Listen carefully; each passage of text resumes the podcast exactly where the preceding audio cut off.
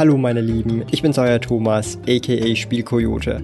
Herzlich willkommen zum Pokémon TCG Investment Podcast, einem Schweizer Podcast, in dem wir über das Pokémon Trading Card Game, Investments sowie auch über spannende Karten und Sets zum Sammeln sprechen. Neue Pokémon TCG Investment Podcast Folgen jeden Montag um 9 Uhr vormittags. Wir müssen reden. Ich gönn's wirklich jedem, aber es eskaliert langsam einfach zu brutal.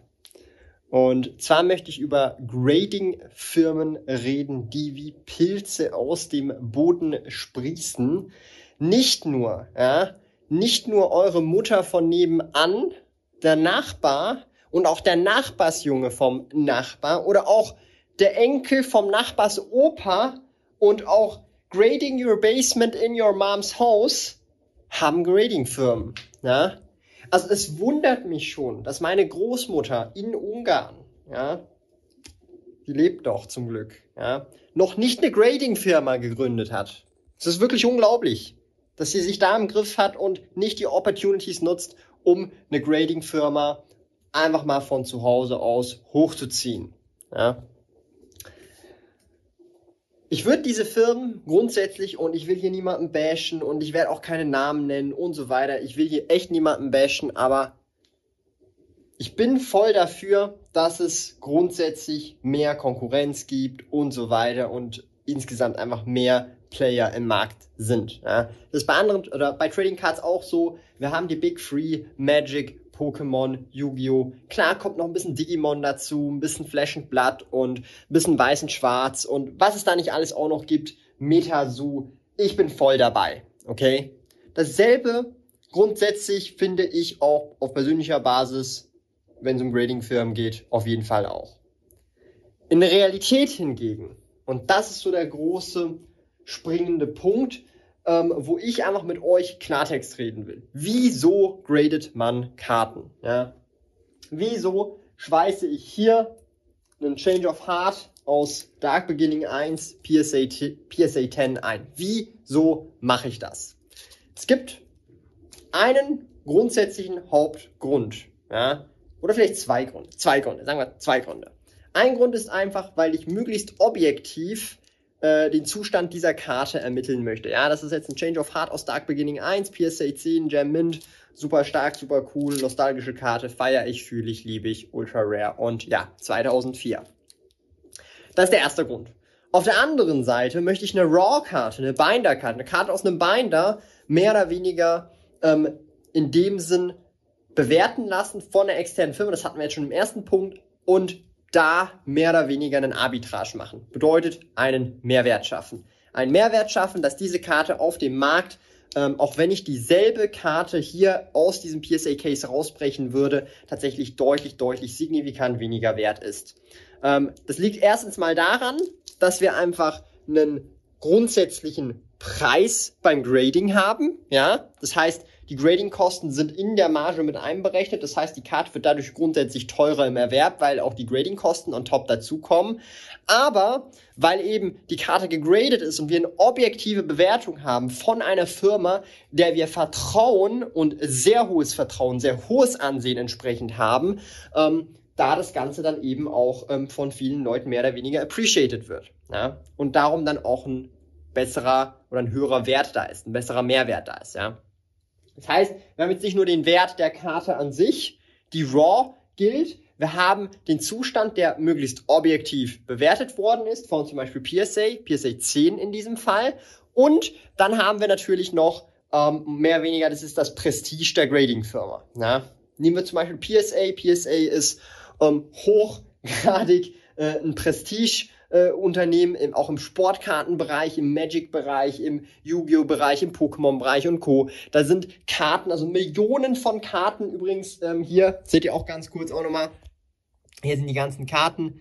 Äh, äh, Nummern und so weiter, die sind auch aufeinanderfolgend und so weiter. Aber ähm, ihr müsst verstehen, dass PSA zum Beispiel viele Karten ähm, erstmal schon gegradet hat in allen möglichen Bereichen, sehr viel Vertrauen hat bei Millionen von Menschen und auch grundsätzlich schon fette Deals öffentlich als auch privat über die Bühne gelaufen sind. Da reden wir von Karten im Bereich von Millionen. Es müssen nicht unbedingt Pokémon-Karten sein, es können auch irgendwelche Sportkarten sein, wo ich leider Gottes keine Ahnung von habe, aber trotzdem irgendeine Baseball-Karte von 1983 für drei Millionen über den Ladentisch geht. Und die ist PSA gegradet. Die ist nicht äh, Grading Your Base Mom at Your House äh, Grading Service oder irgendwie Oma und Opa Grading Service von nebenan oder Nachbars äh, Lumpi Grading Service von wo auch immer oder Timmys Grading Service straight out from the basement. Nein, es ist PSA. Oder es ist vielleicht Beckett, BGS. Oder, und da lehne ich mich noch mal ein bisschen weiter aus dem Fenster, es ist CGC. CGC ist vielleicht für einige von euch ein Begriff, ähm, hat ja erst letztes Jahr mit dem Trading Card Game Grading begonnen, glaube ich mit Pokémon. Ich glaube, soweit äh, ist noch nicht so viel geplant, aber es kommen sicherlich auch noch andere Trading Cards, die gegradet werden.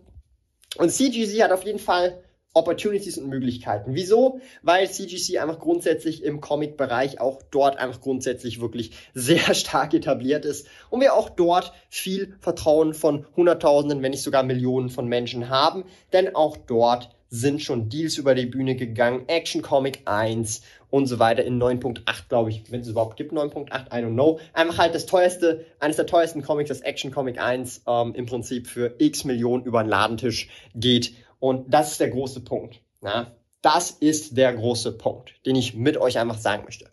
Ihr könnt Karten graden lassen bei irgendwelchen Services, ja. Ich, ich öffne demnächst äh, den Timmy, äh, Timmys äh, äh Patreon Grading Service, könnt ihr direkt einfach mal joinen. Unten im, äh, in der Videobeschreibung ist, äh, wie schon gesagt, Shameless Plug, einfach mal abchecken. Das ist der beste mh, hm, Timmys äh, Grading Service. Nee, Spaß beiseite, aber ähm, ich würde grundsätzlich, wenn ich bei irgendwelchen anderen Grading Services außer eben bei PSA, BGS und CGC. Wenn ich nicht einen dieser drei nehme, sehe ich es grundsätzlich nicht als monetäre, längerfristige Anlage. Sondern dann mache ich das nur, damit ich irgendeine Karte, schieß mich tot, ich nehme jetzt hier den Luster Dragon PSA 7, dass wenn ich jetzt diese Karte hier zu Hause in meinem Beiner hätte, First Edition aus MFC, ja, Magician Forces, wenn ich diese Karte hätte, dann würde ich diese Karte zum Beispiel bei Timmy's Grading Service einschicken, damit ich sie einfach in so ein Plastikcase reinbekomme. Ich mache es aber nicht, dass ich von diesem x-beliebigen Grading Service eine 10 bekomme. Ja, das ist dann nicht der Hauptgrund, weil wenn ich das machen wollen würde, eine 9 oder eine 10 bekommen würde und dann auch noch den Value hoffe, ja, was ich sowieso jedem nicht unbedingt wünsche, dass er das hauptsächlich nur wegen dem macht, dass ich dann das, wenn, dann, wenn schon denn schon bei CGC BGS oder eben PSA einsende. Aber nicht bei Timmys Grading Service, ja? Nicht bei Timmys Grading Service. Und ich sage euch einfach grundsätzlich, wieso ich das so sehe. Ja? Und das wird von vielen Leuten einfach unterschätzt und viele Leute verstehen einfach nicht, wie dieser Markt funktioniert. Dieser Markt basiert auf Vertrauen. Vertrauen ist alles. Und wenn es um, und ich bin ganz ehrlich mit euch, ich habe schon mit vielen Leuten Geschäfte gemacht, und auch in höheren Preissegmenten und höheren Preisklassen und Vertrauen ist alles. Ein Deal kommt meistens nicht zustande, weil das Vertrauen auf der Gegenpartei nicht da ist, vor allem wenn es um höhere Beträge geht. Ähm, ich bezweifle, dass wenn wir eine Pikachu Illustrator Karte hätten, ja, die dann bei irgendwo bei Timmy's Grading Service gegradet wird, dass diese gegradete Karte im zum Beispiel Timmy's Grading Service Gem Mint Crystal Pristine 11, ja, dass diese Karte teurer weggeht als dann zum Beispiel eine PSA 9. Und PSA 9 ist übrigens der beste Grade. Und das ist schon der Grund, wenn ihr versteht, was ich meine. Das Vertrauen muss da sein. Es geht schon nur auch um die ähm, Authentizität. Also sprich, dass äh, bestätigt werden kann, dass es sich nicht um eine Fake-Karte handelt, die gegradet worden ist. Ja, das ist schon nur eines der Basics. Und äh, ich will da echt niemandem zu nahe treten. Ich habe absolut nichts gegen diese Grading Services. Nur ähm, wenn ihr bei Timmys Grading Service gradet, macht oder seid euch einfach bewusst, macht das nicht wegen dem Long-Term Gain oder finanziellen Value. Macht das einfach für euch, wenn ihr das cool findet, weil die Karten schneller gegradet haben wollt, sicher in so einem Brick haben wollt. Ja, dann macht das, kein Problem. Und vor allem, wenn es auch kostengünstiger ist, ja. Wenn ihr allerdings den finanziellen Aspekt ebenfalls seht und ihn nicht ignoriert, ja, weil ihr eben kein richtiger Sammler seid, so wie ich. Ich bin ja absolut ähm, das beste Beispiel, was kein Sammler ist. Ja? Also jeder, der sich mich als Vorbild nimmt, ist einfach absolut der nichtigste kein Sammler überhaupt auf dieser Welt und das appreciate ich wirklich. Darum ähm, möchte ich aber noch zum Schluss sagen, ähm, und das ist auch sehr oft eben wieder gefragt worden, ähm, wie ist es jetzt mit XY Evolutions? Würde ich XY Evolutions auch graden lassen und äh, mit der Preisentwicklung? Ich kann es euch einfach nur sagen, XY Evolutions. Lieben Dank fürs Zuhören. Neue Pokémon TCG Investment Podcast folgen jeden Montag um 9 Uhr vormittags.